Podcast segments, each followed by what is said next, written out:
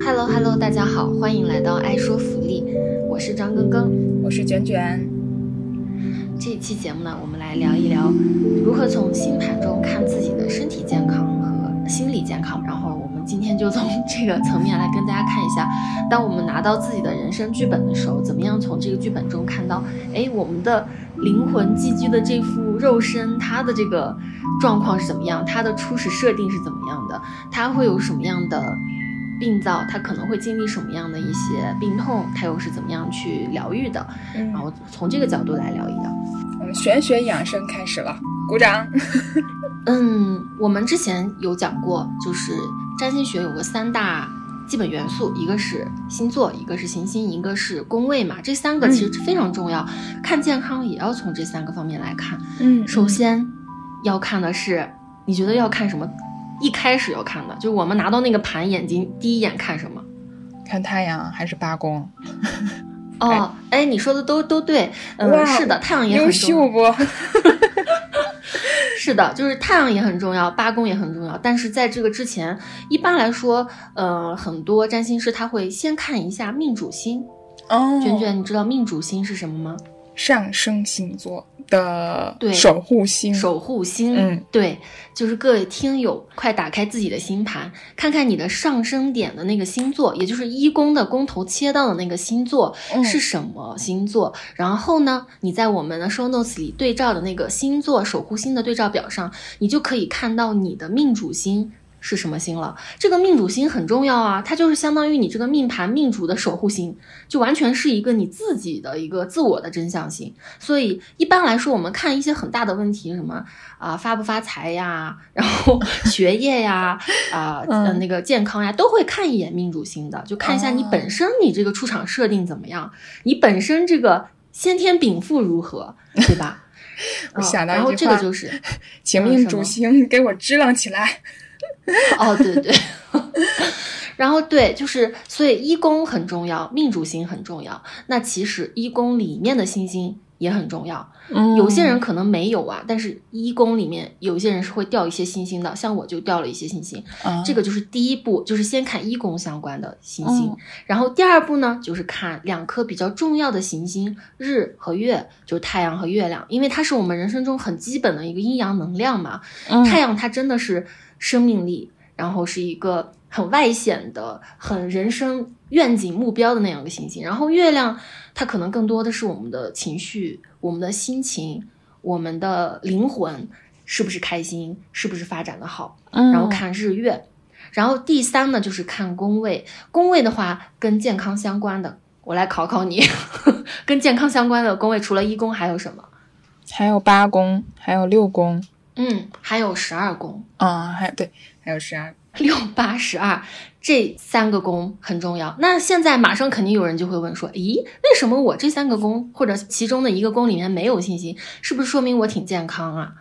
并不是，这个就是一个特别常见的占星小白入门的一个困扰，就是有些宫空了，是不是代表我那个宫就没有什么剧情了？不是这样的。我们刚才不是讲了命主星是一宫的宫头切过的星座的守护星吗？其实每一个宫都有它的宫主星，明白吗？也就是说，即便那个宫里没有星星，它那个宫头，比如说六宫头切过的星座，卷卷的是。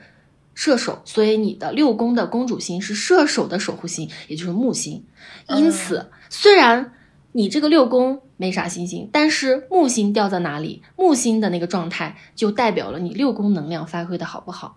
哦，能理解吗？明白。嗯，各位亲爱的友友们，拿出小本子，把你的。一宫的上升星座写下来，然后把上升星座对应的呃守护星写下来，也就是你的命主星喽，这个很重要。然后如果你一宫有星星，把一宫的星星也也写下来，然后看六宫六宫的宫头切过的星座写下来，六宫空头星座对应的守护星也写下来，它就是你六宫的公主星，能明白这个逻辑吗？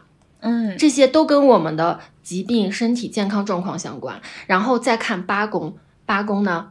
也可以选择八宫的公主星、八宫切过的星座、十二宫的宫头切过的星座和十二宫的公主星，这样子其实我们就已经罗列。然后你再把六八十二宫里面如果落了星星，把那个落的星星也写出来。这些所有的星星其实就是跟你疾病相关的一些星星。嗯我先跟大家讲的是大的流程啊，咱们接下来会把这些元素一个一个拆出来讲。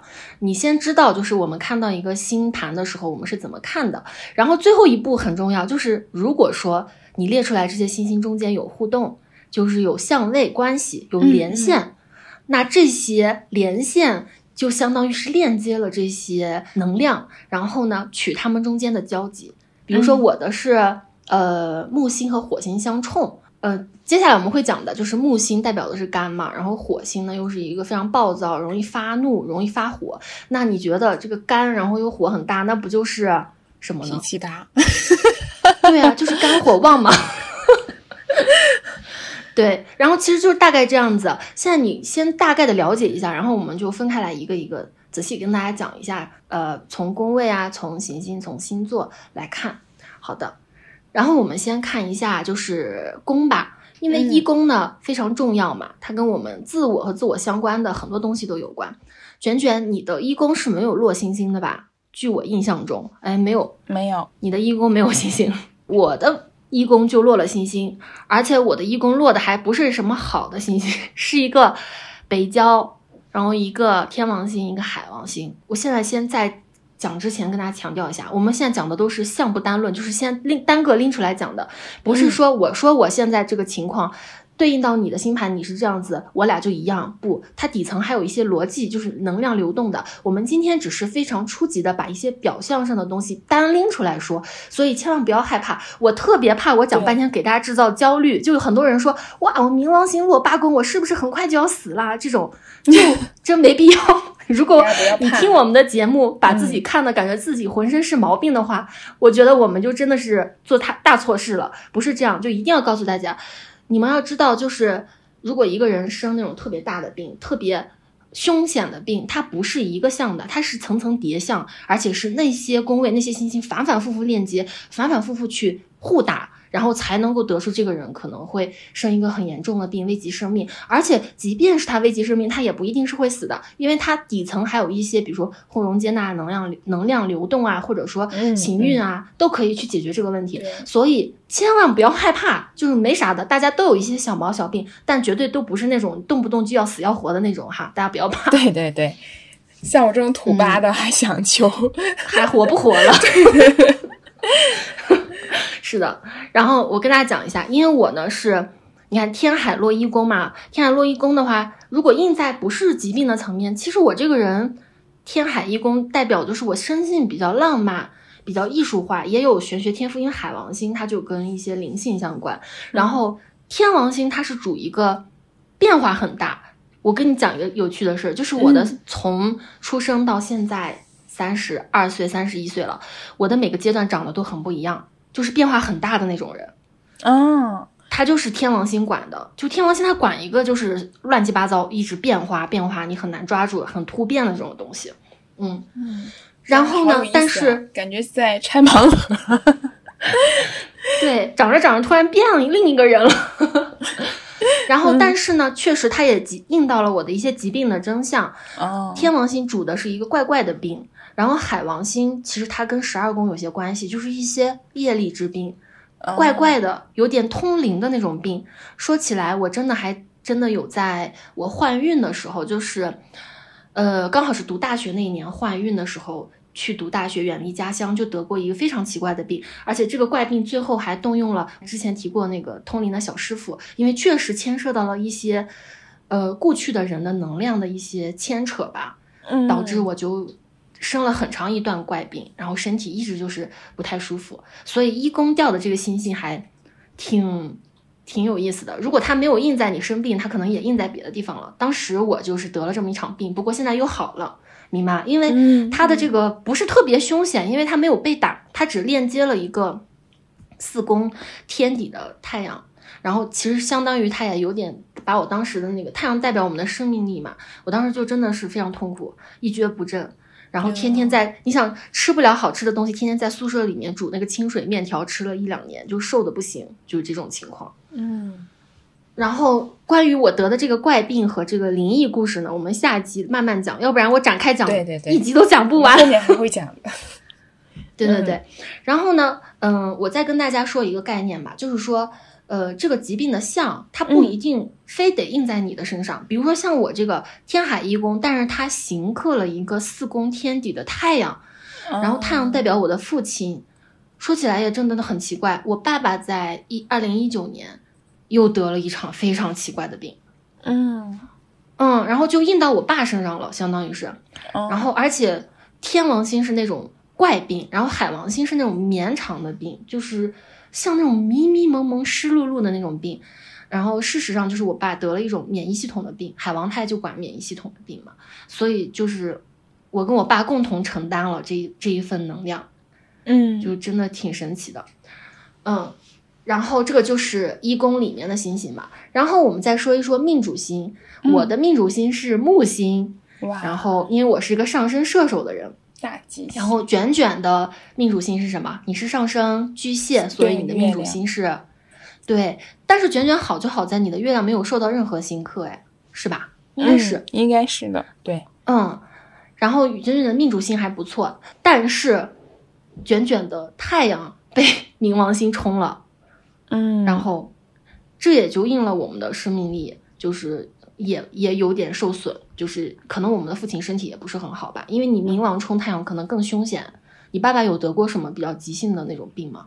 对脑梗嘛，急性天哪，得过两次，真的，，嗯是的，是的，是的。那这个就是因为太阳它这个生命活力也很重要。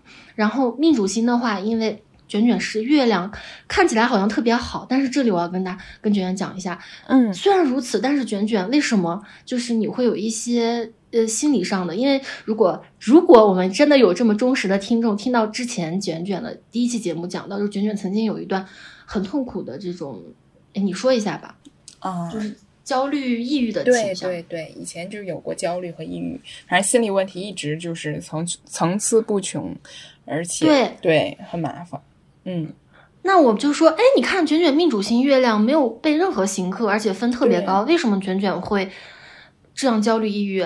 当然，除了月亮之外，还有焦虑抑郁有水星的关系。但是我我要跟卷卷说，就是因为你月亮分太高啦，你月亮多少分啊？九分吧，我印象中不是九分就是八分，超高。然后就是后各位亲爱的朋友们，月亮如果超级妙望的话，就盛极则衰了。然后其实星盘也是这样的，就是你超级妙望之后，说明你这个人非常非常敏感，嗯非常非常忧愁多思，非常非常能够 get 到别人的那种阅读空气能力超强，所以你非常容易把自己梗到，就是变得内耗。对，就是所以其实我们俩的命主星，嗯，就是还是相对来说也有一些小问题吧，但是问题不大。嗯啊，然后我的话也是啊，我的是命主星是木星，但是跟火星相冲了嘛，而且我命主星分也不高，所以导致我就是有一些跟火星相关的毛病。今后你也讲一讲那个分数的问题，就是它真的就是分看分数去评定这个星盘的这个各个行星的好坏吗？啊、不是这样的，不是分高分低其实不重要，但是说明它哦能量发挥的。其实各位听友，我们现在说的分高分低，其实是更进阶之后的一个打分标准。你现在你就把它当做是妙望和弱线吧，就是好的像卷卷，他为什么月亮分那么高？是因为他月金牛入庙了，而且又哦结合了一些什么、呃其他的打分方法吧。目前我们先不需要讲那么多，你只需要知道我们会附一张表，就是看你的各个行星的妙望若线的这个在什么星座发挥能量的状态的高低，这就是决定它的状态好不好，明白吗？比如说，嗯各位亲爱的听友，你现在看你的命主星，首先你看它有没有掉到六宫、八宫、十二、十二宫里面。如果掉到了的话，它可能就会沾一点点疾病的相。然后，如果它本身又是落线的，就分比较低，可能又嗯带一点点，但也不代表你不要担心啊。然后不是绝对它，还得对，他还得被凶星反复、反复、反复打，他才会真的生大病。所以你不要担心。嗯嗯，然后我，所以你看，我们两个人就是绝对不是那种很有耐力、爆发力很强的人。说白了，我这个生命力吧，初始设定就是特别懒，然后动不了。我出去之后走两步，我就好累，我就想睡觉。你有没有吗？对，对，我们那个个马达就只能开一会儿，其他时候对，都就是要。休息。嗯 对，是的。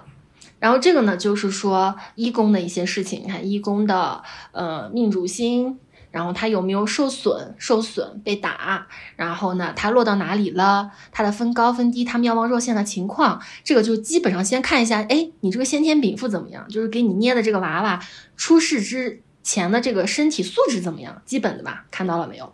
嗯啊，然后我再说一个跟一宫相嗯相关很有意思的事儿，就是一宫里面的星星，它还代表，尤其是离上升近的这个星星，如果落了凶星，它还代表你出生时的一个状态。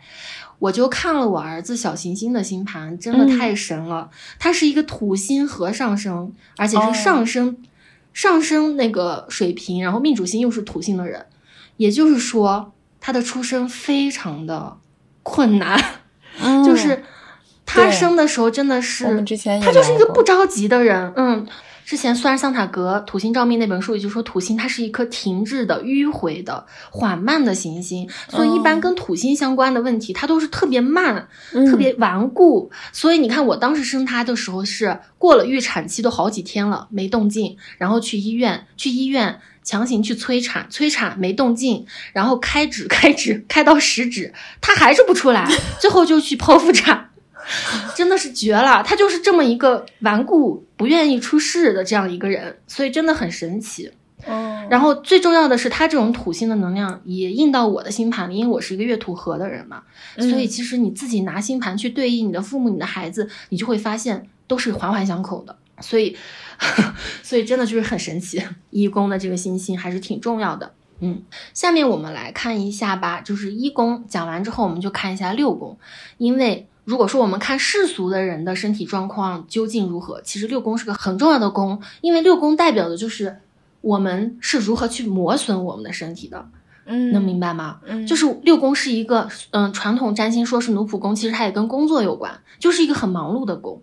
然后八宫呢，八宫它也跟病有关，但是八宫产生的这些病啊、伤害，它有点像意外伤害，一种不在你计划之内的病，或者说一种心理上的一种隐病，看不太清楚的，它都跟八宫相关的病。但是大部分人其实。意外情况也不会特别的多，大部分人六宫就是比如说我们工作，呃，各种亚健康、工伤啊这种这种东西其实更多，嗯。然后十二宫是什么？十二宫是业力之病、怪病，一些你说不清道不明的，可能被一些幽冥啊、一些鬼鬼神神的东西影响了。因为我自己就得过这样的病，我非常清楚。因为你要知道，一个人得病，他不是突然一下得的。如果你突然得，得的特别蹊跷，你是特别明白，就是毫无缘由的一种能量就把你给包裹住了。所以嗯十二宫的这种病，它就来的特别怪，就可能在你治的时候，除了想一些科学的办法，你还得想一些玄学的办法。当时我也是想了玄学的办法，才嗯双管齐下吧，各种方法都使用了，最后就好了。嗯所以就很神奇。嗯，然后给大家讲一下六宫的毛病吧。我有好几个朋友都是六宫特别重，星星特别多，就这是他，你毋庸置疑，你一看他，他绝对工作特别忙，就是杂事儿特别多。嗯，事业型，嗯我有两个朋友吧，他们俩都是六宫特别重，就是很多星星都落六宫了，嗯，他们都有天海落六宫的相位，然后哦两个都有。但是两个人侧重点又不一样，天王星主一些怪病嘛，然后他真的很神奇。你有听过一种病叫锁骨关节炎吗？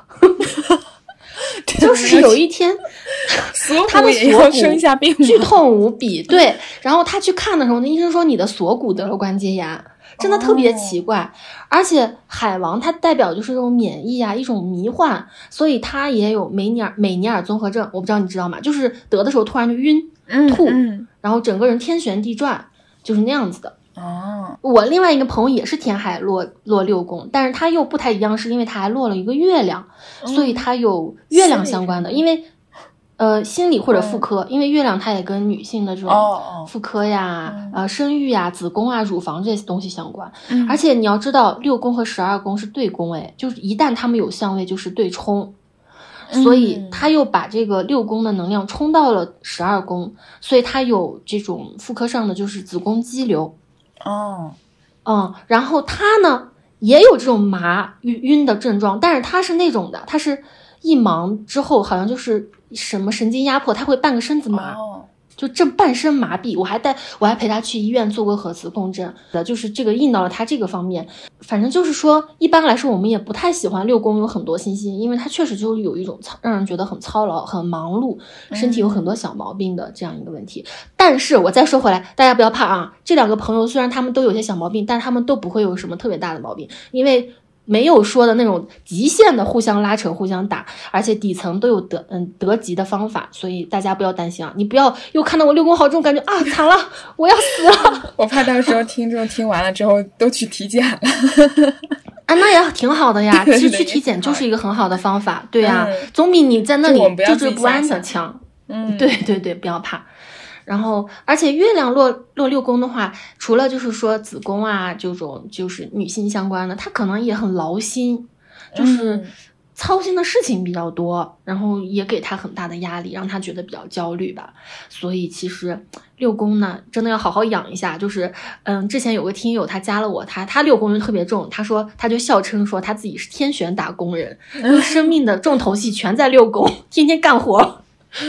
偶尔嗯，也要休息。所以真的。躺平。对，所以，嗯，听友，如果你六宫重，请你一定一定要关注自己的身体健康，尤其你看看你六宫的公主心是什么，它代表的那个，嗯、那些相关的东西，你一定要多注意。等一下我们也会讲到。然后这个就是六宫，嗯，然后八宫呢，八宫举的例子就是卷卷你嗯本身，因为你八土宫公主星、土星，对，土星又掉到了八宫，就更强化了这个八宫的能量。嗯，对吧？对，而且其实卷卷为什么你的这个八宫土星有点发凶呢？因为它有一个 T 三角。哎，我在这里再插一嘴，就是如果听友你现在听我们这些有点迷里雾云里雾里的，你可以去先听一下那个前面的那些节目，尤其是相位那一篇，因为我们接下来可能会讲到一些相位的关系。你都不知道 T 三角是什么的话，请赶紧去补课好吗？去吧。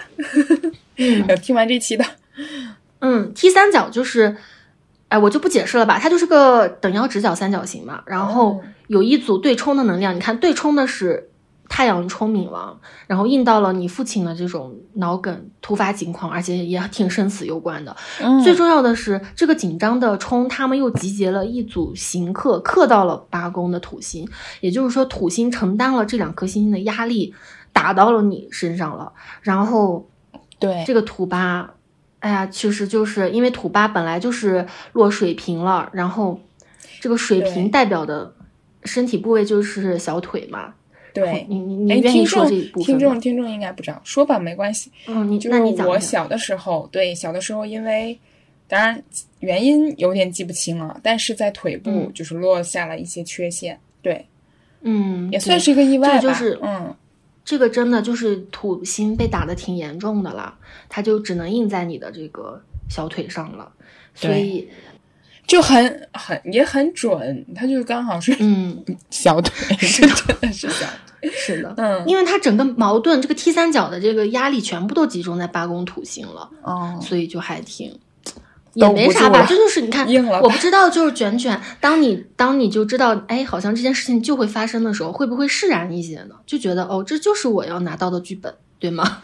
嗯，对，嗯，也没有什么。其实我们每个人都有缺陷啊，对吧？我们都有一些不尽完美的地方。然后我们再讲一下十二宫吧。十二宫呢，它我刚才说，我们刚才说就是一些隐病、遗传的病，嗯，然后鬼神的病，然后也跟心理有关，就是抑郁啊、焦虑啊这些东西有关。嗯然后之前啊，甚至还有一些从心理学上说，不就是犯癔症了嘛？但其实它也有一点像那种附身啊、怪怪的那种病。嗯，然后十二宫其实卷卷你也有哎，虽然你的十二宫是空的，但是对，我之前找一圈说为什么卷卷会有抑郁焦虑，其实跟这个八宫的土星没啥关系，因为印到你腿上了，变成实质性的嗯。实病了。但是你精神上的病，主要是因为你的十二宫主被打严重，嗯，十二水星公主水星落在了十宫，又跟上升和七宫的天海两个行客又被打，就差一点又变成一个 T 三角了。所以十二宫被打的那个那几个年份吧，相对那些流年那些行运的时候，你就会非常痛苦。嗯因为水星它也跟人的心智有关。我们之前不是说水星的那个守护的者是那个赫尔墨斯，就是个小信差，它代表的是我们脑中的那些通路嘛。现代医学解释的话，就是你脑中的一些神经元放电异常，或者说怎么样的那个意思。嗯所以它就相当于那个信差在。呃，中间游走的时候，可能有些短路或者怎么样，就会导致对你有一些心理上的问题。嗯真的是这样。嗯，但是卷卷好就好在，虽然看起来有两个很发凶的星星被打，但是你的命主星实在太强旺了，然后又合了一个非常高分的金星，所以导致卷卷总是能够用一种很疗愈、很女性的能量把自己救了，所以我觉得还挺感人的。嗯，就是他自己可以扛过去。对对对，其实大部分人都是可以扛过去的，嗯因为很少有人的星盘就是那种全方位被打得死死的那种。嗯每个人他嗯都有自己救命的那个渠道的，他都有能量的一种一种帮助，一种流动的。所以嗯大家千万不要就是一下想不开，觉得特别痛苦，先坚持一下，对吧？总是有得救的方法的。嗯，对对对，然后这个呢就是十二宫。现在我们把这个跟疾病相关的宫位都讲了，你大概也就知道了。一宫虽然重要，但它不全，或者它不一定全都印在疾病上。但是六八十二它就很容易印在是疾病上。而且如果六八十二宫的星星，不管是宫内的还是宫主星，互相联动起来，以一种硬的相位，比如说行克呀、对冲啊，那可能就会又引发出一些啊、呃疾病出来了。对嗯然后，哎，我先在讲这个行星和星座之前，跟大家说一下，我们怎么样去用玄学办法去规避这个规避这些病的发生吧。觉觉，嗯你觉得我们怎么样去规避病的发生呢？怎么样规避呢？我还真的。去常常体检呀，好吧，这个真的嗯。就是其实这这个就是最科学，也其实也不要我们干啥，因为很多人他讳疾忌医，其实我也很讳疾忌医，我不敢。嗯。但是我觉得卷卷你好像还挺喜欢去体检的。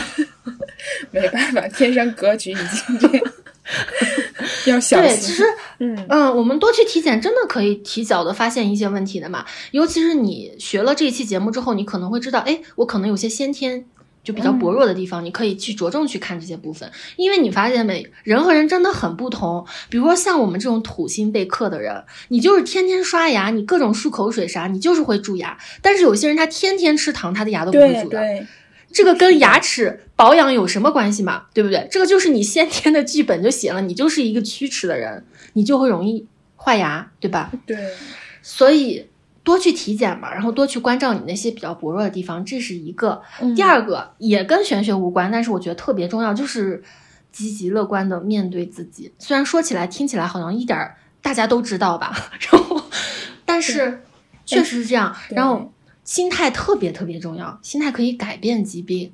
嗯对，情绪养生很重要。对，是的，是的，嗯嗯，也就是说，我们这期节目讲下来，真的不是为了给他制造焦虑，我们是让，呃，未雨绸缪吧，知道自己有哪些薄弱的地方，然后平时多去关照，然后用科学的方法多去体检、去运动，心态要好，然后你再看看我们用啊、玄学方法怎么样去小小的去把这些病给它印一印，比如，比如我们先说一个，就是因为我们在玄学上有一个概念叫一项百应嘛，就是说，可能今天这个编码里面编到你可能会有一个伤筋动骨的这么一个事儿，比如说有一个什么火星的相位啊引动了你，可能你会有点呃骨折或者说摔跤。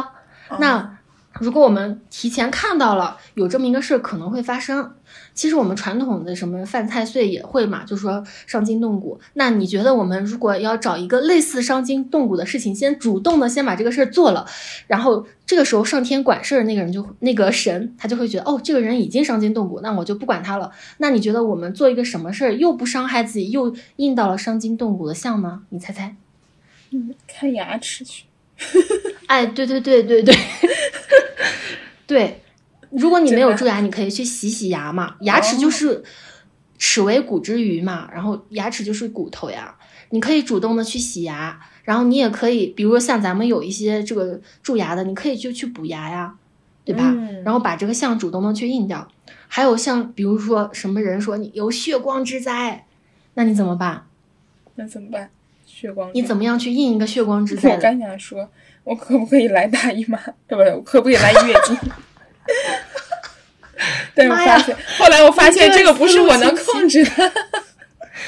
嗯，那如果这样的话，看来我们女生确实比男生要少很多血光之灾。对呀，我们本性就不是那么冲动，要把别人打的要死要活的。但是如果说它硬到的话，因为不管怎么样，血光之灾，我们大姨妈是有自然的一个流流血，是吧？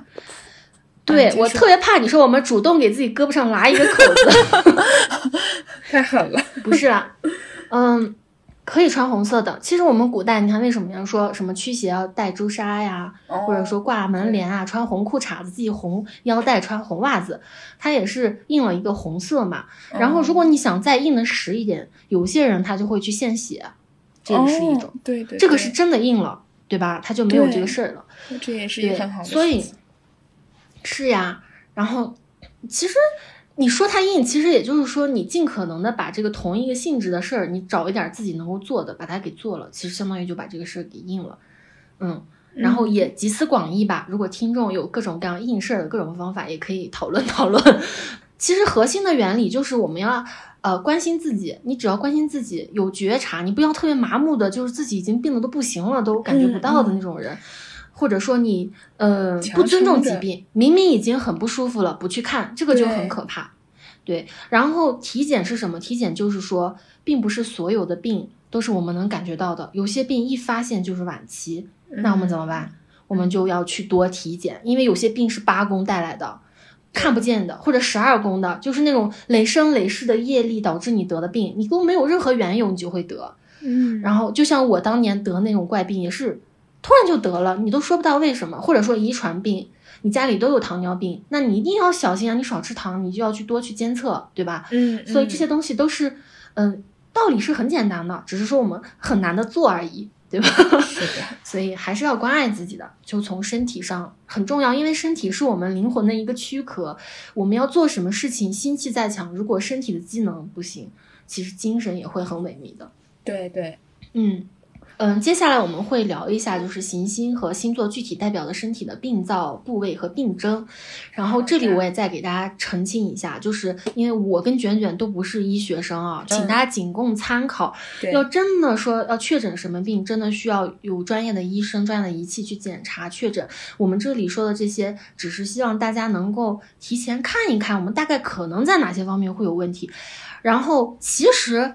占星也可以调整那个准确度，看得很准。只是因为医疗占星是一个非常专业的领域，它需要你既有医学的知识，又有很高的占占星学的知识。所以，以我们目前的这个水平，我真的很难，就是说，哦，就看到一个盘，就说你会得什么病，这是很难确定的。就具体到什么病，对吗？嗯，呃，所以，嗯，我就希望大家。就是仅供参考，仅供参考。我怕大家特别迷信这个事儿，又把这个真正的要去医院看的这个事情给本末倒置了，就很可怕。嗯啊，我们今天只是抛砖引玉，给大家一个小皮毛，让大家哎自我小小的先诊断一下，看一看，哎，然后以预防为主。然后下面啊，我们来讲一讲两颗比较重要的星星，一颗是太阳，一颗是月亮。也就是说，当我们看到一个人的星盘，先看他一宫的公主星、命主星和一宫星星之后，我们再扫一眼太阳和月亮。因为太阳它就完全主宰我们的能量的状态，因为太阳它就是往四周发射的嘛，身体的这种气力啊，个人的这种生命力啊，所以很重要。太阳一旦授课的话，生命力就会降低。咱俩就是例子，我是我是什么来？木呃，太阳行克天海，你是日冥冲。咱俩就是真的是 太难，就是 对，就没有足够的生命力吧？就做事情的时候可能心气也不足，然后做着做着就已经就就就半途而废了，很容易这样。所以有时候我们特别恨自己，觉得为什么我就没有一点点坚持，我没有意志力。其实这也是我们先天的一个身体，我们没有那个可以坚持、可以熬夜、可以去造啊蹦迪的身体，那你怎么能坚持嘛？你根本就没有这个没有这个配置，对不对？对，所以也不要恨自己嘛，咱们就天生就是要躺躺着在那儿玩手机的命。这也有一个好处嘛，我们这个力气啊精力没那么大，我们只能按我们自己喜欢的事情去排序，那可能很大概率我们做自己喜欢的事，对。是的，因为我有看过一个朋友，他太阳特别妙望，嗯，各种相位也特别好，他就是在大厂，然后每天就是996身后一吗个，哎，零零七吧，身后一个钢丝床，然后呢。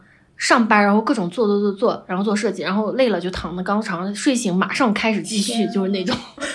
嗯，但是你好像觉得这么累这么辛苦怎么会？但是他会觉得他一点都不觉得累，而且他头发特别多就身体特别好。对，嗯，这就是天生的。嗯，然后月亮呢，它就是相当于是身体的一种阴性能量，它给我们安全感。所以如果说月亮状态不好的话，就会让我们心理状态特别痛苦。因为我们专门也出了一期跟月亮相关的，就是你的情绪啊，你的这种生命状态，呃，你的这种生命状态指的就是你心理的状态、灵魂的状态，它要比太阳的状态更深刻。然后这两个我们可以大概扫一眼，等一下在行星中我们会具体的说。好的，那我们下面就快速的把十二星座对应的一些病给它讲一下吧。首先，白羊座，你嗯你现在就看嘛，比如说你命主星、上升星座、六宫宫头星座、八宫宫头星座、十二个宫头星座是不是白羊座？接下来我们就开始一一看啊。然后牧羊白羊座，白羊座它的主要代表的这个疾病的部位是头、嗯。脸、鼻子、眼睛，反正就跟这颗头有关的都跟白羊座相关，因为白羊和十白羊是十二星座的一个开初始星座嘛，嗯。然后十二星座代表的身体部位它是从头到脚这样下去的，哦所以白羊就是最上面。嗯。呃，然后因为我自己就是一个白羊能量特别重的，你看，因为我首先我日水白羊合，而且我一宫星星很多，一宫也是白羊座的宫，而且我火星又是各种冲，火星又是白羊座的守护星，所以我这个人白羊能量就很重，嗯，然后又是一个火象的人，所以白羊代表的这些毛病我确实有，比如说白羊他很冲动、很燥热，很容易发烧，很容易就上头了。我跟你说个特别搞笑的，就是我真的脾气很大呀！你别看我天天在这人模狗样给大家可轻声温柔的，我我小的时候就是小孩子不是一哭就撅过去了，你知道那种气哭的喘不上气的那种小孩子吗？然后我就是那种啊，经常把我爸妈吓的。后来我爸妈又听了一个土方法，把我放在那种驴槽，就驴吃草的那种槽里面滚呐，就是滚来滚去的，然后就滚好了，就没有嗯经常把自己给哭撅过去那种。嗯，然后就是非常易怒，而且我自己能够有个很强的身体感应，就是如果我我很容易生气，而且我一生气我就感觉那个气血就轰轰到头皮，然后我的头发噌就立起来那种感觉，真的是有嗯实感的。对，就是天生就是这样很爆炸的一个人，所以之前看那个《怒呛人生》，我就太了解了，就是 就是那个感觉的，就是那个感觉，就想杀了他的感觉。嗯，然后呃脾气很大，然后你看嘛，他又跟发炎啊、跟脸部有关，然后其实我也挺容易长痘痘的，就是。嗯嗯，然后我就是现在都三十岁了，还还经常长痘痘，吃一点辣的呀，然后心情一不好呀，就很容易长痘痘。嗯嗯，也会跟一些比如说，嗯，伤，比如烫伤呀、割伤啊、发烧呀、眼睛眼睛发炎也有关系。我就是这样的，我不知道你知不知道中医有一种病叫赤目，就是眼睛是红的。哦，我还真不知道，我在夏天的时候，以前在重庆本来就吃的很热嘛，嗯。就上火上到我的眼睛都是刺痛的，就是太烧了，烧成那样子。嗯，就是一个非常热烈的人，我这个人，好吧。然后这个就是白羊，然后金牛座呢，它管的是，你看头下来就是脖子嘛，嗯。脖子呀、喉咙呀、声带呀、食道呀、舌头呀，还有甲状腺、扁桃体。哦这些东西都跟金牛相关。然后我六宫的宫头就掉的是金牛座，我因为我六宫没有什么行冲，然后六宫主也没有什么行冲，倒是没有特别强的体现。但是我自己发现，我好像每一次感冒都是先从脖子受凉开始的。因为每个人都不一样，我不知道比你感冒会因为什么而开始，嗯尤其是冬天冷的时候，我是从小到大冬天必须穿高领毛衣的那种人。哇，嗯。而且是，而且不是那种松松垮垮的，我一定要是让它紧紧的箍在我脖子上的那种高领毛衣，嗯，嗯。就让我会觉得有安全感，因为我觉得一点点那种什么虚邪贼风吹到我脖子上，我就会马上着凉，哦，对，所以它还是会印到一些我身上的问题的，而且气管也不是很好。然后双子呢，它代表的就下来了，就到肩膀啊、手臂呀、肺呀、支气管呀、神经系统。因为双子的守护星是水星嘛，它就是一个各种通路。你发现了没？所以双子的病，它主要就跟沟通啊、转换呀、有跳跃性的这种东西相关。所以一般来说，你看什么肩膀受伤啊、手臂受伤，尤其是你比如说，呃，水星严重受克的，很容易就是手受伤，被刀割了呀，或者说砸了呀，就经常会有这样的意外。嗯，然后精神也不太好，就是精神紧张，因为双子焦虑它也有这种，哎，对对对，交流沟通、脑部的这种状态有关系。嗯，然后这个呢就是双子，然后下一个是巨蟹，巨蟹你的是那个上升星座，你觉得巨蟹跟啥有关？跟心脏、心理 什么？心脏倒不是了，心脏其实是跟狮子有关的。哦巨蟹它跟乳房，你看它不是已经肩膀下来了吗？肩膀下来，胸的上部分不就是乳房吗？嗯，它跟女性相关，你看乳房啊，然后胃呀、女性相关，对，我女性相关的，而嗯且特别有意思，它还跟我们的消化系统有关。嗯，就是我们都有这样的经历，就是突然跟吃饭吃一半跟人吵架就梗到完全咽不下去，甚至会胃痛。嗯，对，嗯，然后你看有心情有问题的人，他吃饭一定是有问题的，要么就是那种忧愁多思吃不下饭，要么就是饮食失调暴饮暴食、报复性进，食。这也是说胃是情绪器官的原因吧？对，对对，嗯是呀是呀，心情真的是太重要了。就是巨蟹啊，嗯，月亮授课的话，它可能就会印到一些乳房啊、乳腺呀、嗯，就是这种或者是胃呀、反胃呀这些地方。嗯，你觉得你有胃上面的问题吗？有的，我胃也是挺不好的，嗯，嗯，对对对，所以你还是要多注意一下，真的是这样。你看，真的开心的人，他吃什么都香哎，而且他吃的也很好，就对我初中的时候，基本上天天胃疼，大概疼了得有一一两年吧左右，嗯，天呐，嗯，那真的要多多关照一下自己的月亮。对对对，其实有时候这种心情的，嗯，对，说说大一点的话，你月亮要是授课或者状态不好的话，你哪个地方都容易出毛病，就不光是那个啥胃了，真的。嗯心情不好的人，整个能量都是很低频的，对。然后下面一个呢，就是狮子座，狮子座它代表的就是心脏，因为往下了嘛，嗯心脏，然后背呀、背部，然后一些呃，就是比较核心的部位。然后因为狮子它本来就是我就是国王，所以嗯它它跟它的病就跟一些集中啊、很活跃呀、嗯，这种东西发散的工东西有关。如果你这宫头切到了狮子座的话，它就跟一些比如说心脏病啊、心绞痛啊、背酸呀、啊、脊，啊它跟脊椎也有一些关系，对，就跟这些东西有关。然后下面一个呢是处女座，处女座它跟再往下的下腹部，就是大肠、小肠啊，嗯、消化系统啊这些东西有关。它也跟神经有关，什么交感神经系统，因为它也被水星掌管嘛。嗯，所以不知道你有没有听过，就有人说肠子是小肠是第二大脑嗯，有听过，啊，就是我们是我们吃的东西嘛，嗯，所以嗯肠很重要。对对对，然后处女的那种谨慎、紧张、疲累，它就会印到这个消化的过程中。所以嗯处女能量重或者处女切到这几个疾病宫的宫头上的时候，要多注意。然后天秤的话，就又往下了。哎，我就请你猜一下，天秤，你觉得它代表了什么样的器官呢？器官你觉得天秤嘛，不就是两？一边一个，对对对对对，嗯一边一个对称的，它就是肾脏。嗯，然后它跟身体的一些嗯平衡，本来它就是个平衡的东西嘛。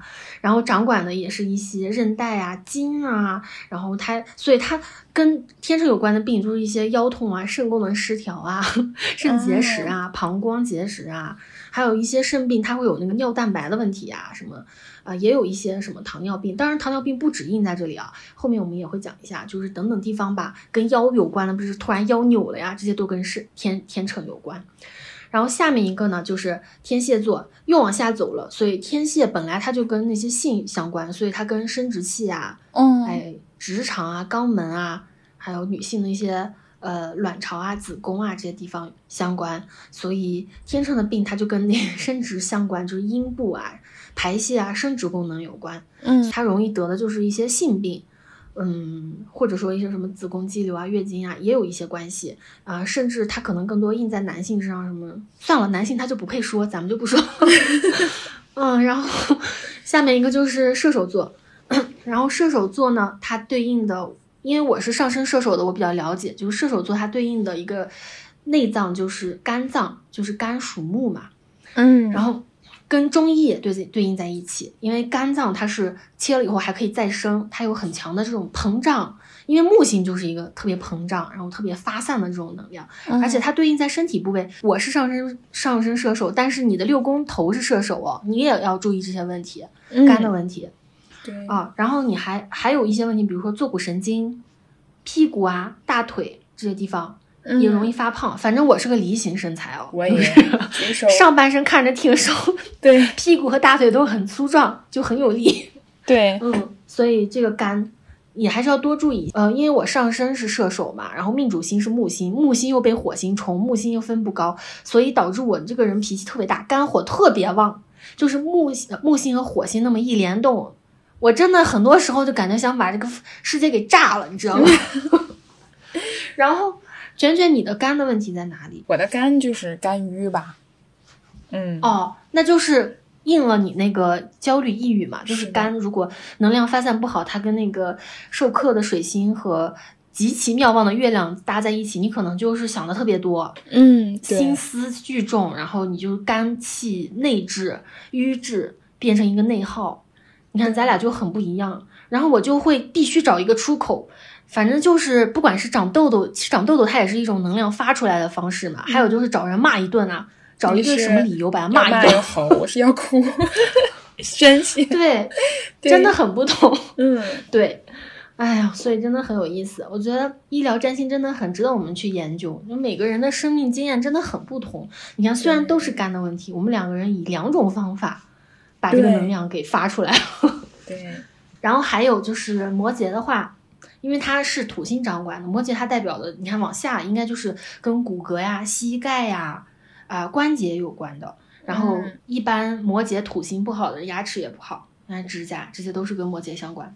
嗯因为摩羯本来就很苦啊，苦哈哈的呀，然后嗯，跟土星也相关嘛，所以也就是说你要多注意是有没有一些，比如说痛风啊、硬化呀、脱臼啊、牙疼，或者说你们膝盖酸呀、骨折呀这种东西，就比较被摩羯管。然后是水瓶，水瓶它代表的部位就又往下了嘛，就相当于是小腿呀、脚踝呀、嗯胫骨啊、下半身的血液循环啊。因为水瓶它本来就很寒冷，它很抽离，所以一般罕见的比较奇怪的病也跟水瓶有关。因为水瓶它跟天王星也有异异曲同工之处嘛。我不知道你有没有那种末梢循环，就是四肢冰冷啊，这种尤其是脚冷，冬天这种。哦，有过手麻脚麻，对嗯嗯嗯，嗯对。然后就是什么小腿抽筋啊，对对对对，嗯，然后怕冷，对，就是这样。对，然后快这个就是水，对，嗯，水瓶座。然后最后一个呢，就是双鱼座。双鱼它已经掉到最下面，所以它跟脚啊、脚趾、脚相关的问题。但是因为双鱼它有点灵性层面了，所以它不光嗯跟脚有关，它也跟淋巴系统啊、跟组织液，就体内的那些东西有关。所以它不光有实病，它还可能有心理上的疾病。你看双鱼，它也跟那种什么海王啊、十二宫有关，所以一些什么梦游啊、癔症啊、鬼神附体啊、药物过敏啊、奇奇怪怪的病，有可能，嗯或者说是一些传染病，这海王的这种东西也会影响。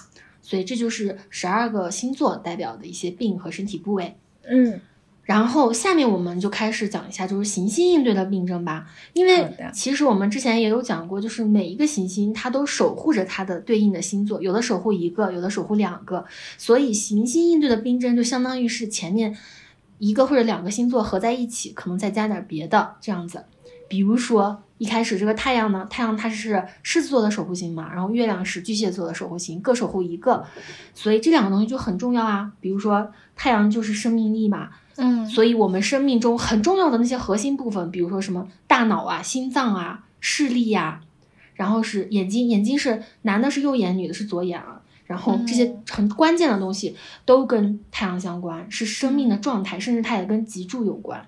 就是你你要是没有脊柱，你甚至没有办法行走，就支撑不了。嗯对，所以你看，咱俩太阳都被受冲了，所以就是那种蔫儿蔫儿不拉几的那种人，嗯 没有特别有活力，嗯，是比较柔和的。对，你说让我们去搞一个什么运动啊，或者说跟别人干啥，像我还仗着那个火星还能吵两架，你的话你就 直接怂了，对我嘤嘤嘤哭泣了。回避冲突型的。对对对，对，嗯，然后这个就是太阳，然后嗯月亮呢，其实它也就是说跟情绪、记忆呀、跟肠胃、内脏、卵巢、乳房、子宫，嗯，眼睛是男左女右就分开了，所以月亮特别重要，它是我们甚至它掌管我们身体内的水分嘛。但是一个人其实我们不是有百分之六十多还是其实是水嘛，嗯所以其实月亮很重要，而且它有周期性。嗯，然后女性的月经周期也跟月亮是扣合在一起的，所以，嗯嗯，我们的情绪反应呀，我们内在的需求，我们灵魂的安稳，都跟月亮相关，特别重要。嗯，嗯然后水星呢，水星我们刚才说过，就是水星它也跟情绪有关，它跟什么脑神经啊，什么说话的呀、气管呀、肺呀、耳朵呀，还有手臂呀，然后呼吸系统、神经系统有关。所以，嗯，一般来说，如果那个抑郁、焦虑的人，除了月亮授课以外，其实水星也很容易授课。而且水星的这种授课，它也分两种，一种是水星被打，我们之前在节目里有分析过，卷卷水星被打，那个是一个很表象的说了，就是说啊，卷卷的水星被两颗星星打，所以卷卷即便是一个水星白羊，但是他不敢说话，他不敢表达，嗯。他没有那么呃好说教，因为他被被克了嘛。但其实水星也会克在你的这个精神上，因为刚好水星是你的十二宫主嘛，嗯。也会让你就是神经衰弱呀，或者说思前想后、安瞻前顾后，特别的内耗，这是一种。对这种还稍微好一点。我跟你说一个比较吓人的是，嗯水星过度妙望，就是就是什么东西也不兴的特别好的，就是特别好也挺吓人的啊。就是我我接触过一个这样的学生，嗯他是有抑郁，但是他也有精神分裂。我第一节课上课的时候，我不是让学生们上台就给大家简单的来一个信息交流，所有人都不敢上来，他突然上来，他跟我讲了一通宇宙之爱，什么人类的发展。就当时我真的惊为天人，我就觉得才十四五岁的一个小小少年，他怎么能够就是 心系宇宙？就他关心的东西特别的高维，嗯然后他爱好也特别多。后来我加了他微信，发现他的对于这个世界的探索那种好奇的程度，真的是远超于同龄的人。嗯，我当时觉得他是一个天才，但是后来我发现，他慢慢慢慢的变成精神分裂了。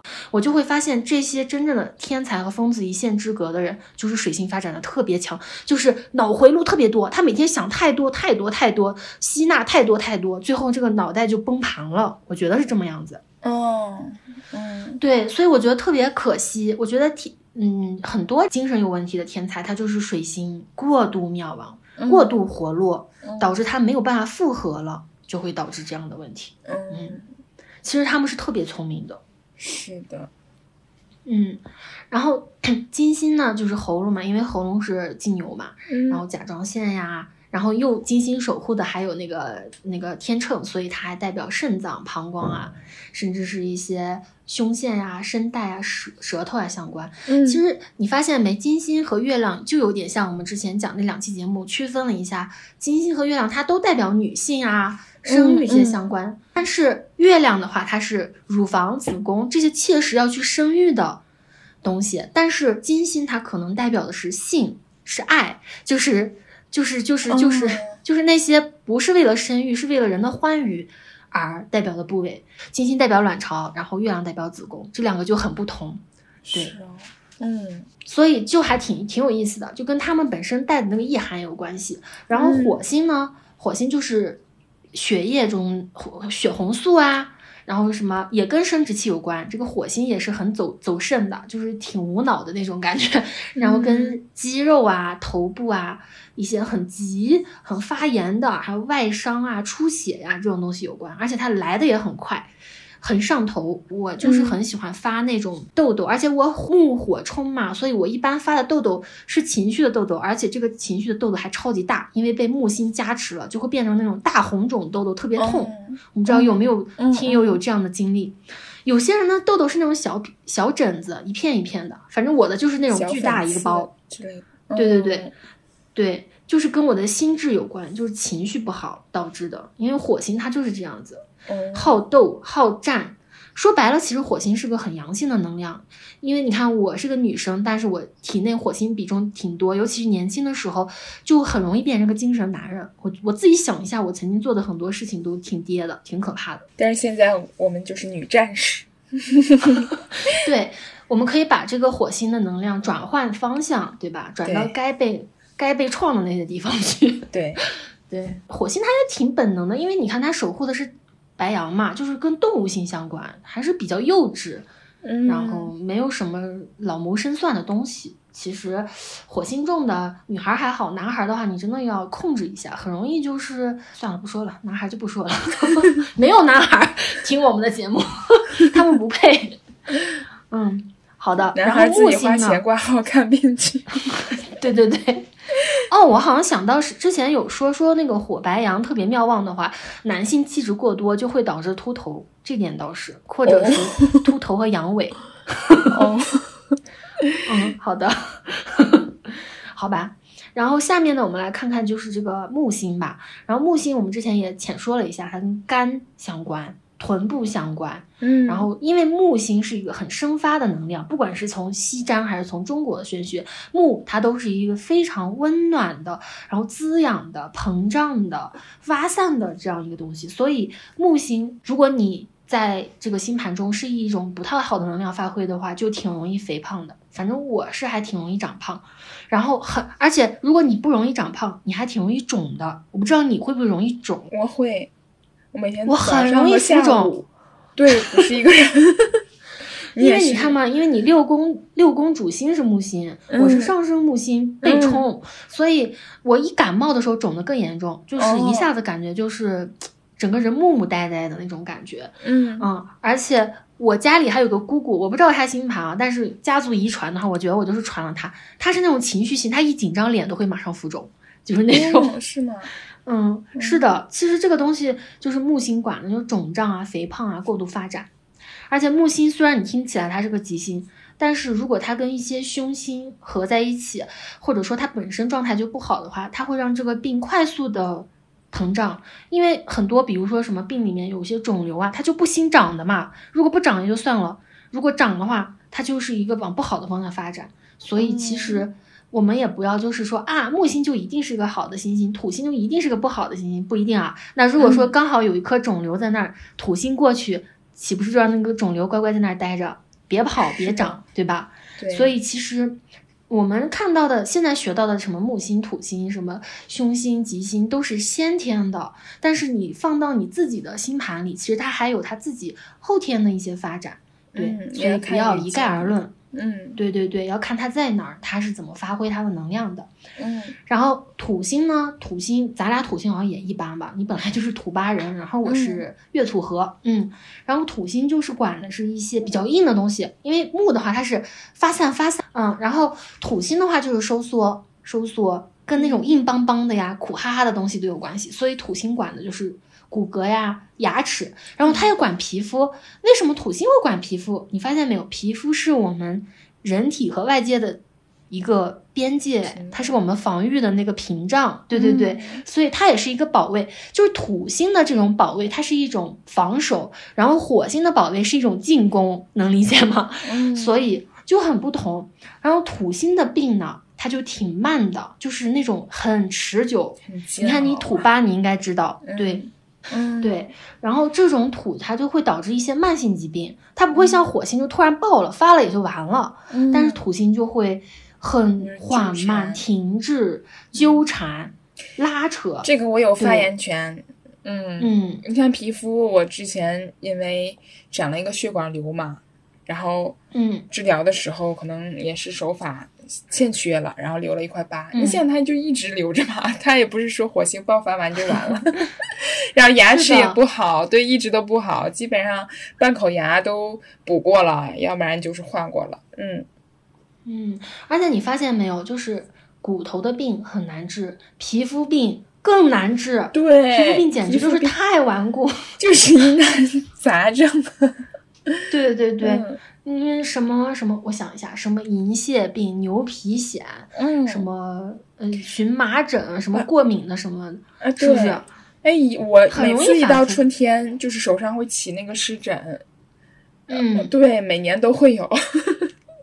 是的，是的，嗯我也有湿疹，这两年不知道为啥的，就很容易在，嗯，去年是胳膊，今年是大腿，我也是那个哦土性不太好，嗯，然后就会影响，造成，就是反反复复，而且特别痛苦。这皮肤病你别看，就是他们说痒比那个疼还让人难受，真的让人嗯痒的想把那个皮挠烂了。对，是的，是的。然后这个就是土星吧。嗯然后下面我们讲一下，就是三颗时代星，然后天、海、冥这三颗呢，其实在目前来说没有一个特别准确的定位，但是它们有一些嗯、呃共性的属性吧。比如说，你看天王星，天王它本来就是主一个突发性，嗯来得快，去得快。然后我们不是说摇到占星骰子天王的话，这个事儿就是发生的很突然，或者以一种你想象不到的方式去发展了。然后你看，我之前说那个我一宫天海，然后我我爸和我都得过这种奇怪的病，突然就得了，一点征兆都没有。嗯，然后而且天王他也有手术的这个意思，就可能会切掉一些东西。也哦确实，我爸因为这个病切掉了一些东西。嗯，嗯然后这个是天王，然后海王呢，就是，哎呀，海王这个病也是挺难受。海王他跟这个土的那种缠绵还不一样，土它是那种就在那儿，就是膈应你，但是海它就是那种虚幻的，抓不住的，一会儿在这儿，一会儿在那儿，但是它一直在，也挺难受的。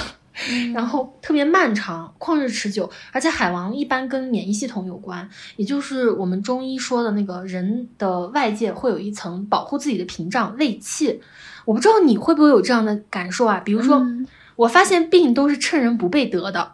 如果你嗯心态上，即便你没有，比如说我有这样的经验啊，比如说天气突然变冷，我觉得我要是出去可能会着凉。虽然我没有增加的衣物，但是我心里告诉我自己，等会儿出去要硬起来，就自己要保护自己。好像你想象中你有一个结界保护着你，你即便很冷，但是你意识上注意它了，你就不会着凉。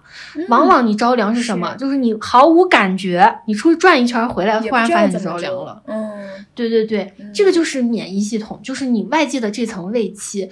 所以，一个强大的内核很重要。你的精神信仰、精神力量重要的话，其实一些病邪啊、邪气，它也没有趁趁虚而入的这个机会。嗯，所以，我觉得还挺有意思的。嗯嗯，然后呃，也会跟一些身心灵相关的病吧，然后或者说一些奇奇怪怪的什么成瘾啊、麻痹了呀，或者说甚至更有可能是那种鬼神之之间的这种病吧，它都跟海王相关。然后冥王呢，冥王因为它守护的是那个嘛天蝎座，所以跟嗯生殖系统有关。就是好像是冥王星发现的时候，是人类发现艾滋病的时候。嗯所以它也跟就是一些嗯性啊，或者说一些很难治的呀，嗯呃中毒啊、隐藏的呀，嗯排泄啊，或者说很深很深的心理疾病相关。因为我记得那个吴谢宇好像就是冥王能量特别重、群星天蝎的这样一个人，对。然后他们就挺难从那种很深的地方拔出来，把自己给解救出来。嗯，所以冥王还挺重要的。而且冥王你别小看，就是冥王落到的这个位置，如果他有一个跟其他凶星联动或者联合去打一个什么星星的时候，这个人很容易死哎，真的。哦，但是但是，亲爱的姐妹们，你们千万不要害怕啊！别觉得啊，冥王落八宫，我又死了。它是反反复复印的。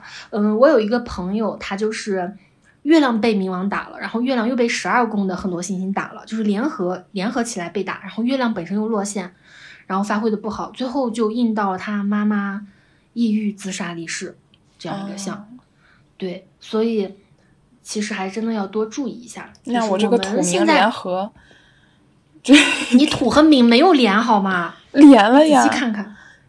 没连吗？啊，你没连，你你这两个是分开的，我给你看看，连啦，连红线。你那个名和，哦，对对对，对对 对，对不起，你他们两个吐米连了你已经硬了呀。不利之处啊！你小的时候那次生病肯定生的很凶险呀，我觉得。嗯，应该是、而且嗯硬了。然后我再说一个，就是你这个怎么解吧？因为你这个八宫的公主星土星落八宫又被冥王和太阳联合打，确实挺凶的。你可以再用一个方法，因为八宫它不是还代表偏财嘛，嗯，你要多花钱给自己。对，你就是多用，就是多各种渠道吧，比如说你花钱让你自己舒适啊，你的你的按摩呀，或者说买保险。你看八宫它也跟保险有关，然后去保障啊，然后去多去医院检查呀，这些都应了这个的，哦，你也不用太担心。原来这样也可以，太好了。而且其实我们说一个超纲的啊，就是目前这个阶段可能说的太多，但是绝对不用担心，因为你土星被水星接纳，就是你是有救的。那我水星也被打了呀。但是你要知道，这就相当于是两个不咋地，但是互相帮衬一下会好很多，你知道吗？而且你水星和土星是呃六合的，就是还是有一个互相包包容、互相搀扶的这种能力。而且水星又是你的十二宫主，十二宫也跟灵性相关啊、玄学相关，所以你可以通过修行啊、玄学的方法去保护土星，这也是一个方法嘛，嗯你嗯，明白吗？而且再一个，你命主星实在是太强旺了，就是你奈我何，你明白吗？谢谢我的命主不要担心，嗯，不用担心，嗯。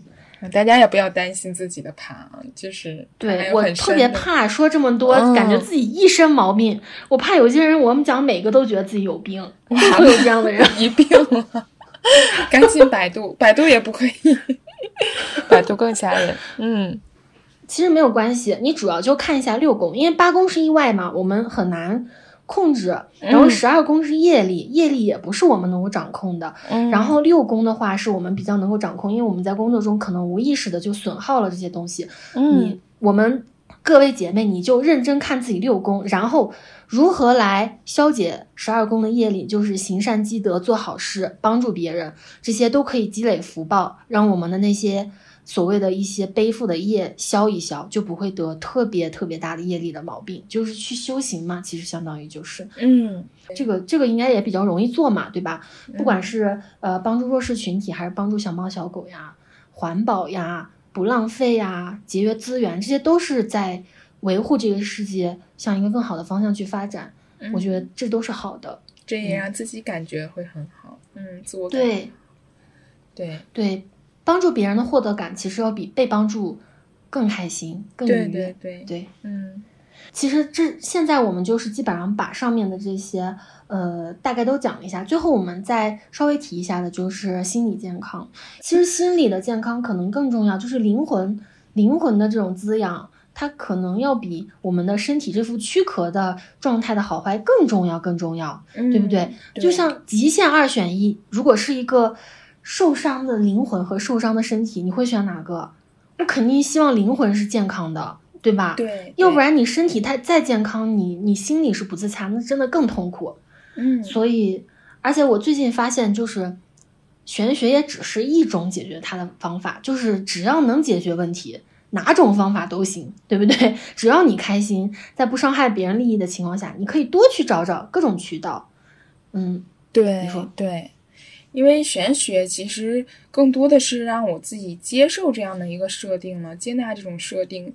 嗯，我最近也在做这个心理咨询嘛，我是觉得嗯我知道我这个问题了，但是我到底应该怎么做？就包括我们现在也知道很多道理，知道很多应该怎样。爱自己的方法，可是我们就做不到。它就像一个膝跳反应一样，它已经很自然的融入到我们日常的行为习惯里了。嗯，所以我就是觉得还是要去看一下心理医生。我就有做心理咨询，他好像就是两者之间，玄学对于解决我本身的心理问题，它有一个悬空的地方，我用心理咨询去接洽它。那在嗯心理咨询的过程当中呢，我自己认为我是觉察的很清晰的、很明白的，但是呢，那些东西还是很显化的。就是哪怕是我去觉知一些潜意识的东西，但是那些东西还是很显化的。那心理咨询师他可能很专业，那他通通过你说话的语气，通过你说话的方式，甚至说你去讲述一个事情，模拟你们对话的时候，他会发现很多你想不到的事情。所以我觉得他反过来会以一种非常润物细无声的方式去打破你一些限制性的，或者说。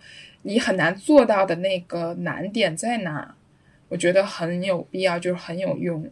对，它它可能相对这个玄学，它不是那么及时性的，它可能相对是一个像中医一样，它是慢慢调理的。对，嗯嗯。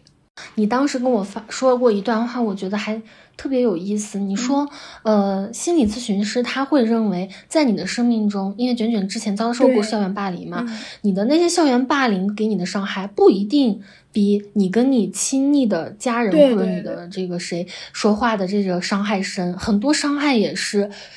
嗯，很隐性的，但是我们总是想要把自己的一些痛苦归咎归归咎给一个生命中很大的事件，殊不知我们其实长久以来可能在一种嗯损害自己的惯性中生存，所以。这个还挺有意思的，对对，就是有的时候我们可能有一些比较大的创伤事件，当然它肯定会很大的影响到我们的心理发展。可是如果我们在平常跟我们的亲密关系或者我们的养育者有一个很良好的一个互动关系、一个环境的话，其实可能我们会相对平稳、相对好的走出这个创伤。我认为是这样的。然后他表述的也是说，呃。你长期的这样的一个交互模式有问题的话，它的伤害可能要比某一次大型的这种创伤要更严。就像有时候我们女性在这个社会上就是遭受到一些侵犯或者说一些伤害吧，这件事情肯定会伤害到我们的心理。但是我们的家人看待这件事情的程度也非常非常重要，很多。女孩她最后不堪的那一击，往往往就是来自于家庭对于这件事情的一个忽视，或者说甚至是漠不关心等等。是的，你这个让我又推想了一层，就是我们今天在这里鉴别谁在蛊惑人心，谁是有毒的，殊不知其实我们生活的环境就是有毒的。对，我们呼吸的每一口空气 都是有毒的。对，所以。我们好像更应该把自己瞪出这个系统来，这个好像更有意义一些。所以这也是我觉得，嗯，我们做这个播客这近大半年，就是从女性主义、女权主义和玄学两个方面去认识自己的一个特别好的一个原因，就因为这两个东西都在让我们看清、看清周围这一个乱七八糟的世界，对，让我们离开那些恶心的人。对，恶心的事情。对，而且女性主义，它是非常针对我们这些怎么说呢？亚洲女性的一些处境，就是有的时候她可能真的没有上升到这个心理层面的问题，就包括说我们身体羞耻这些，可能我们没达到一定级别的话，我们都不会想说去咨询个心理医生，我怎么这么有这个身体羞耻啊，对吧？但是女性主义它就会解决这个所谓的结构性带来的一些。问题嘛，压制。对，就之前跟上期节目三十岁的嘉宾菲菲聊天的时候，我就突然发现，搞玄学，其实你从本质上来说，谁在修行？是姬女在修行。哎，那些激进女权，真的才是真的在修行的人。他们要在这个混乱的世界里，用大刀阔斧阔出一片天地，他要杜绝所有有毒的东西。你看起来他们好像特别愤怒，特别偏狭，但其实他们是真正至纯至真的人。所以，对对，所以真的就是女性，我们嗯喜欢身心灵，或者说喜欢玄学，确实这是一个认识我们的方法。但是你不得不说，这些玄学都是嵌套在父权的各种各样文化意识的这个套子里的各种套子吧。虽然我们已经尽可能的去规避它了，嗯，但是你还是很有可能被这些意识形态影响。但是那些愤怒的女孩子们，那些激动的女孩子们，那些。跟某些人势不两立，要撞死那些人的女孩子们，我有时候想起来，我真的觉得他们才是真正有力量的人。我也希望我们所有的听友都能就是去践行女性主义，不管我们光谱在哪里啊。当然，我们每个人的这个个体的生命经验不会说啊，我们每个人都一定能够做得到妓女。你看，像我们现在也是非常青黄不接的一个位置，但是你要知道什么是对的，他们所坚持的那个方向是对的。对，然后他们给我们很多的。哎呀，我有时候想起来真的很感人。就是我们我们天天在研究这研究那，其实早期的那些女神啊、女性力量、阴性力量，不就是这样的吗？嗯，对不对？对，听刚刚说完，我觉得，呃，我们女性在这样受受到压迫的环境里，我们能真实做自己，就已经是非常非常有勇气的事情了。我们不一定要达到怎样的一个标准。对我是非常感谢上期的嘉宾，就是菲菲。嗯，他的境遇呢？我记得当时聊着聊着，也问到他一个问题，他给我的回答其实我是意想不到的。他说的是：“那我也只能这样啊。”呃，虽然说这句话就是我跟刚刚也聊过，就这句话好像听上去看起来像一个消极的话，但是我觉得这个就是很有力量。为什么呢？嗯，大家可能不知道，因为刚才也讲健康方面的问题，我因为就是腿部这个缺陷。嗯，从十几岁吧，十五岁，十五年前，别人说了一句话，就说我不应该穿短裤，因为这样会暴露我的腿部问题。从那以后，我真的就没穿。然后直到今年，对，直到今年，我在南方上大学的时候，这么热的天气，我都穿长裤。我记得当时我们那个助班还说，女孩子天就是夏天不要把自己捂得那么热，会出问题的。但我也没有说原因，直到。今年也是直到最近吧，我一直就是回荡到，回到脑海里有这个菲菲那句话，我也只能这样，就是我本身就是这样的，我遮掩他，他也是这样的，我没有别的办法，对，所以说我就开始又继续穿短裤了。当然可能会有一些人会去看，但是我想可能也有一部分人他看他并不是说有一些，呃，怎么说歧视色彩或者怎样的，他只是说。像看到了一个环境里不一样的一个风景，他去瞟一眼一样。而我自己呢，我也没有其他的办法，我也只能这样，我不可能说重新投胎或者怎样的去换一副躯壳。对，那我觉得就是真实的做自己就很好了。我们不一定说现在提倡女性应该是怎样的，她就一定要把那些瑕疵，所谓的瑕疵啊，就裹挟在一个不被看见的地方吧。对，就隐藏起来，我觉得也没有必要。对，哎，我觉得你面对自己就是能否穿短裤这件事情，其实好像跟我们这个今天讨论的议题也是有关的，就是我们怎么样面对自己的疾病，对吧？或者说我们所谓这些呃不如别人的地方，一些小缺陷。嗯，其实修行的最终的目的，它不是让我们大喜，就是天天开心的要死，那也是一种病；大悲也不行，它达到的不就是一种平常，一种如常吗？如常就是我长这个样子。我有这个毛病，我是这么一个状态，我既不觉得他为因此而感到焦虑，我也不会觉得他怎么样，他就在那而已，对吧？这不就是菲菲说的吗？那还能咋的？不就这样呗？你就过呗，是不是？对，其实就是这样，就是我们去积极的去面对它，有病就治，有毛病就去看，然后去爱惜自己身体。但是如果说我们有一些小问题，你看每个人。从出生开始，我们就走向死亡，我们会面对各种各样的小伤害啊、小意外、小毛小病、大病啊、大的挫折困难，就面对它就好了。它就是我们这个剧本里写给我们，我们就是要去 演好这场戏的。然后我们今天修行的目的、做好事的目的啊，存善心，然后去呃提升自己、去接纳自己的目的，就是为了用更高的能量去演这出戏啊，让我们。就是尽可能的趋吉避凶，哎，让自己的肉身不要受到那么多的伤害，让我们的灵魂更加饱满、更加充盈，这个才是目的，对吧？所以，我们每个人是的，我们是如此普通，我们走在路上就是那种路人甲、路人乙，但是我们又是如此的特别。我们每个人的盘，我们每个人的剧本都是如此精彩、如此不同。所以，真的希望我们就是关照自己，关照自己的肉身，更关注自己的灵魂。嗯，对。我那天跟小师傅聊天，他也说到，就是灵魂不灭嘛。其实如果说你看开了，发现我们也只是在这个肉身中活这一世而已，那你就会发现，好像比起外在的皮囊，我们可能更需要修炼的是我们的心性，我们的灵魂，对不对？然后这个东西才是真正的一种美好。所以，它只是这一世的马甲。对，下世还得换个马甲呢。对，我们天天在那儿焦虑啥呢？是不是？嗯，嗯那最后节目的最后呢，就是我跟娟娟都祝各位听友姐妹身体健康、心理健康，爱自己，爱这个世界，好吧？对，好吧，然后那今天我们就聊到这里喽。爱说福利是一档女性视角的播客，我们倡导个体勇敢的向外界发声。我们认为表达本身就是力量。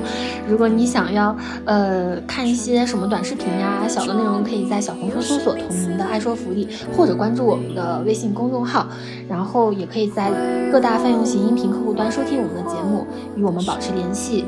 嗯，那我们下期节目再见喽。我们哦，先别走开，下期节目我们。会讲一个灵异特辑，讲讲我们身上发生的真实的灵异故事，所以希望观呃观众 听众姐妹们能够持续关注。